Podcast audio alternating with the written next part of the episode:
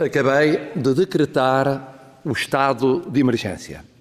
O caminho ainda é longo, é difícil e é ingrato. Mas não duvido um segundo sequer que vamos vencê-lo o melhor que pudermos e soubermos.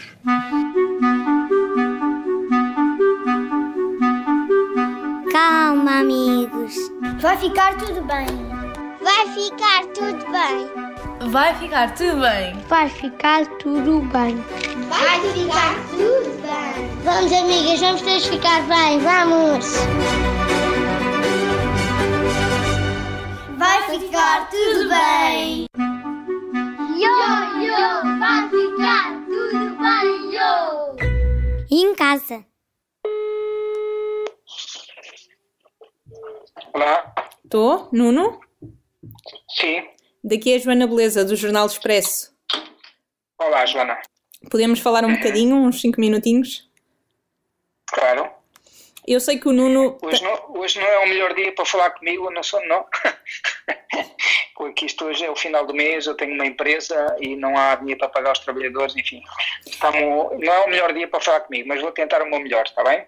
Tá Eu bem. Não quero também passar, não quero, não quero transmitir uma, uma mensagem demasiado pessimista que isso agora não é necessário. Mas é precisamente por aí que eu queria também começar. Eu sei que o Nuno tem um restaurante bem no centro de Madrid. Há quanto tempo é que tem o negócio fechado? O negócio fechado está fechado desde o dia 14, deste, de, deste, de mês de março. Quantas pessoas é que trabalhavam para si? Eh, 10 pessoas. Estamos no fim do mês, como é que vai fazer? Uma das coisas que eu fiz antes de fechar foi eh, fazer um, um ERT, que seria o, o equivalente ao vosso playoff, Uhum. que é um, é, um, é um procedimento de despedimento coletivo temporário. Ou seja, que os meus trabalhadores não, não são despedidos da empresa. eh, Eu, quando voltar a iniciar a a minha atividade, vou ter que os contratar outra vez. E não só tenho, eu quero contratá-los outra vez, porque eu tenho uma equipa fantástica. Um, e esta foi a maneira de eu eh, garantir-lhes que eles pudessem, pelo menos, receber um subsídio de desemprego. ok? Além disso, eh, o Estado, eh, quando mandou fechar os restaurantes por força maior, imediatamente disponibilizou esta, este procedimento legal para poder proteger os trabalhadores. ok? Isso está feito.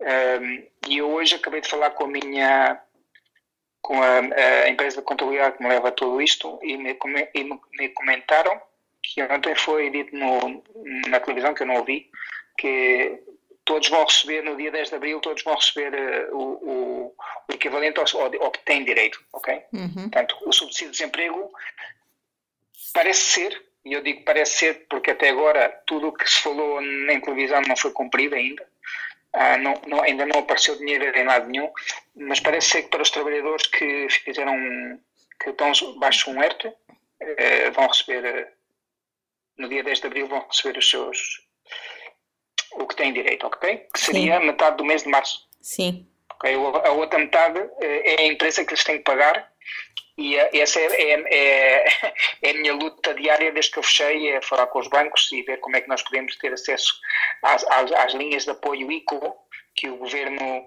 hum, disse que ia disponibilizar, avalando um 80%, o Estado avala um 80% eh, eh, esses, esses valores eh, a financiar as, as empresas. Mas o que é certo é que eu até agora ainda não, ainda não recebi nada e hoje é dia 31 e não tenho dinheiro para pagar os trabalhadores, basicamente. Tem falado com eles? Nem tenho que falar com? Com eles? Com Sim, estamos em, estamos em contacto, telefono-lhes não a diário, mas telefono-lhes, temos um grupo de WhatsApp, eu vou-lhes dando todas as notícias que tenho, porque é, é- para mim é importante mantê-los eh, informados, porque sei o, o difícil que é eh, estar perante esta perspectiva de não ter dinheiro para comer, não é? Porque não sei se todos, mas alguns meus, do, do da minha equipa, pois hum, não têm, não têm outro meio de sobrevivência senão o salário mensual. O grande problema desta epidemia, além do tema de saúde, que todos estamos a ver, porque é evidente nos, nos Estados Unidos todos os dias saem os números das pessoas infectadas e as pessoas que estão a morrer, eu sou o primeiro a defender que, de facto, eh, temos que fazer o que estamos a fazer para salvaguardar a saúde de todos, mas há esta parte importante do dia a dia das pessoas que é, pois, terem a sua subsistência salvaguardada.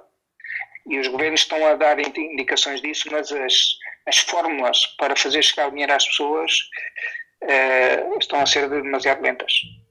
O Nuno e, tem um restaurante há quanto tempo?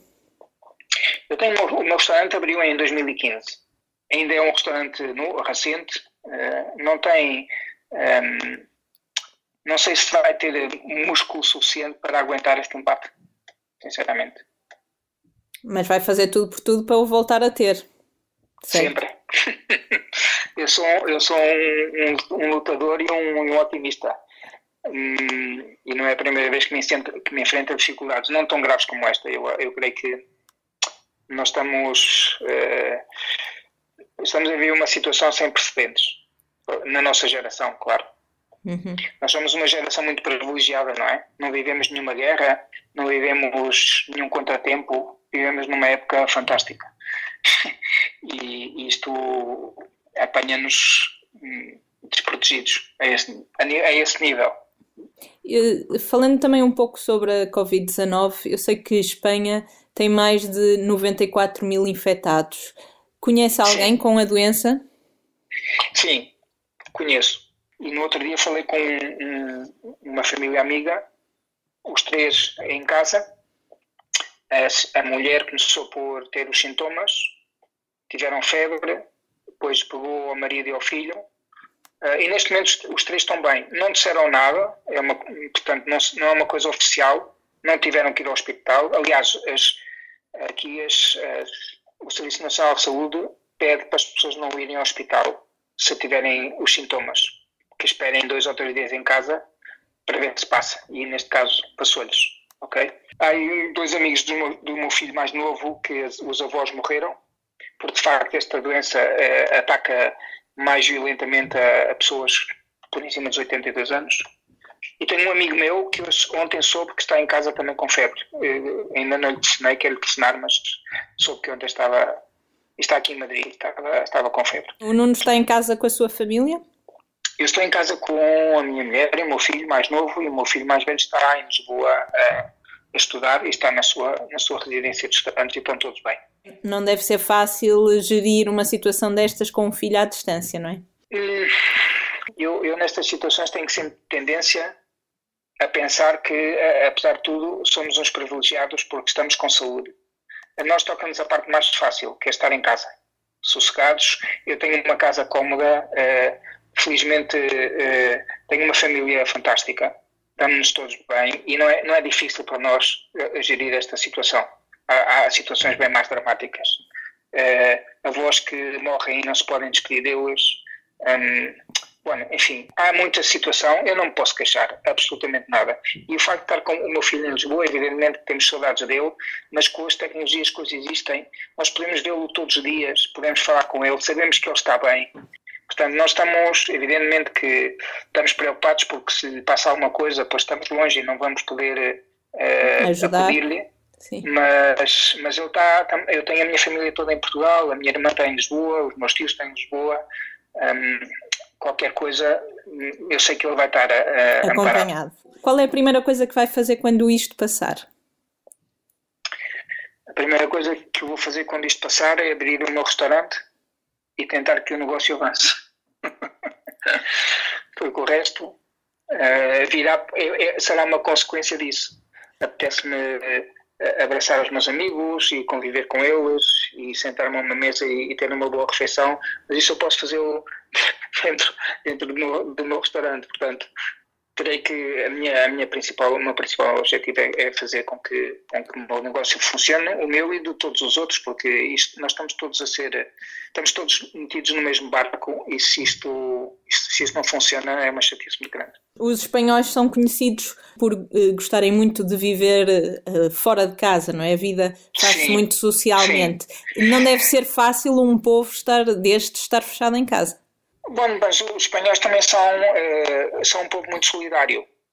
Um, aqui em Espanha há mostras de, de, de solidariedade muito bonitas. Um, eu creio que as pessoas custou um pouco, porque a todos nós, o ser humano tem por tendência quitar importância, tirar importância às coisas. E, e custou-nos compreender que temos que estar em casa. Mas neste momento Madrid é uma cidade deserta. Pessoas estão, assumiram verdadeiramente que têm que estar em casa. E quando isto tudo acontecer, passar, eh, eu creio que vai haver um período de, de receios por, por recaídas em que as pessoas se vão conter, uhum. acho eu, vai haver um período de contenção e depois com o tempo vamos, vamos relaxando todos e as coisas vão voltar uh, ao normal, assim eu espero. Tem assim algum conselho que gostaria de partilhar com as outras pessoas que estão isoladas, fechadas em casa, para passarem o seu tempo? Passar o tempo é o mais fácil que há, porque há sempre tanta coisa para fazer em casa.